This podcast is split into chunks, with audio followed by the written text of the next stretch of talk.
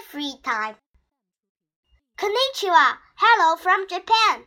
In my free time, I like making models of robots. I have more than 20 Gundam models. I also like reading manga, Japanese comics. My big sister likes shopping. I think it is boring. Hiro. Hi, I live in Canada. In winter, I like skiing.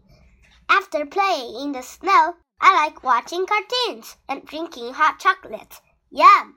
In summer, I like walking in the mountains. It is very quiet and I can see lots of flowers and animals. Bonnie. Hello, my name is Rosa. I am from the Philippines. I have a little sister and a big brother. My sister likes playing with dolls. My brother loves playing the guitar. I love snorkeling. I can see lots of things in the water. The fish are very pretty and colorful. Rosa. Hi everyone. I live in America. At weekends, I like playing baseball with my friends. I love swinging my bat and hitting the ball a long way. I have a huge glove for catching the ball. I am very happy when I catch the ball in my glove. Tom.